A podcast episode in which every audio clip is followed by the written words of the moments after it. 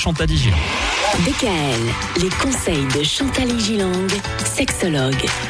On va encore parler du couple cette semaine, euh, Chantal, et plus précisément des besoins fondamentaux dans le couple. On parle beaucoup de sexualité chez le sexologue, mais également d'autres fondamentaux qui sont nécessaires pour un bon fonctionnement du couple et de ses relations intimes. Je vais évoquer ceux qui me paraissent les plus importants, même si bien sûr la liste n'est pas exhaustive, on pourrait en dire beaucoup, beaucoup. On va prendre euh, peut-être les plus importants. Alors le premier, sans doute l'un des plus importants, c'est donc la stabilité.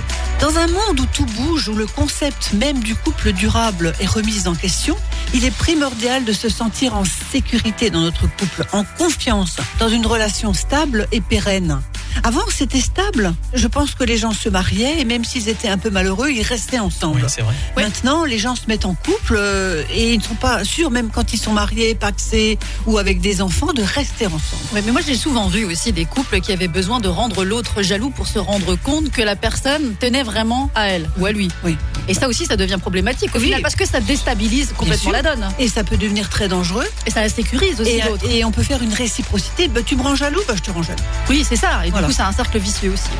En d'autres termes, les deux partenaires ont besoin de se sentir à l'aise dans la durabilité de cette union et de construire une famille sur du fondamental et non sur un CDD. Des patients me disent, si ça ne marche pas, on se quitte. Mais maintenant qu'elle parle d'avoir un enfant avec moi, c'est différent. Mais est-ce que c'est vraiment la bonne personne pour moi? Il y a des gens qui continuent d'être sur des sites de rencontres alors qu'ils sont en couple. Mais pourquoi faire Mais toujours dans l'idée de se dire peut-être que je vais en rencontrer une mieux que ça, une plus belle, une plus riche, une plus, terrible. une alors, plus rigolote. mais ça, mais ça veut dire quoi? Ça veut dire qu'à la base, la personne n'est pas Ah oui. totalement épanouie avec la personne. Mais oui, mais en même temps, euh, on peut jamais considérer qu'une personne est totalement idéale. C'est toujours comme ça. Et Bah la personne elle a des qualités, donc on tombe amoureux d'elle. Mais ensuite, évidemment, dans la vie de tous les jours, ben, on découvre ses défauts ou ses points négatifs.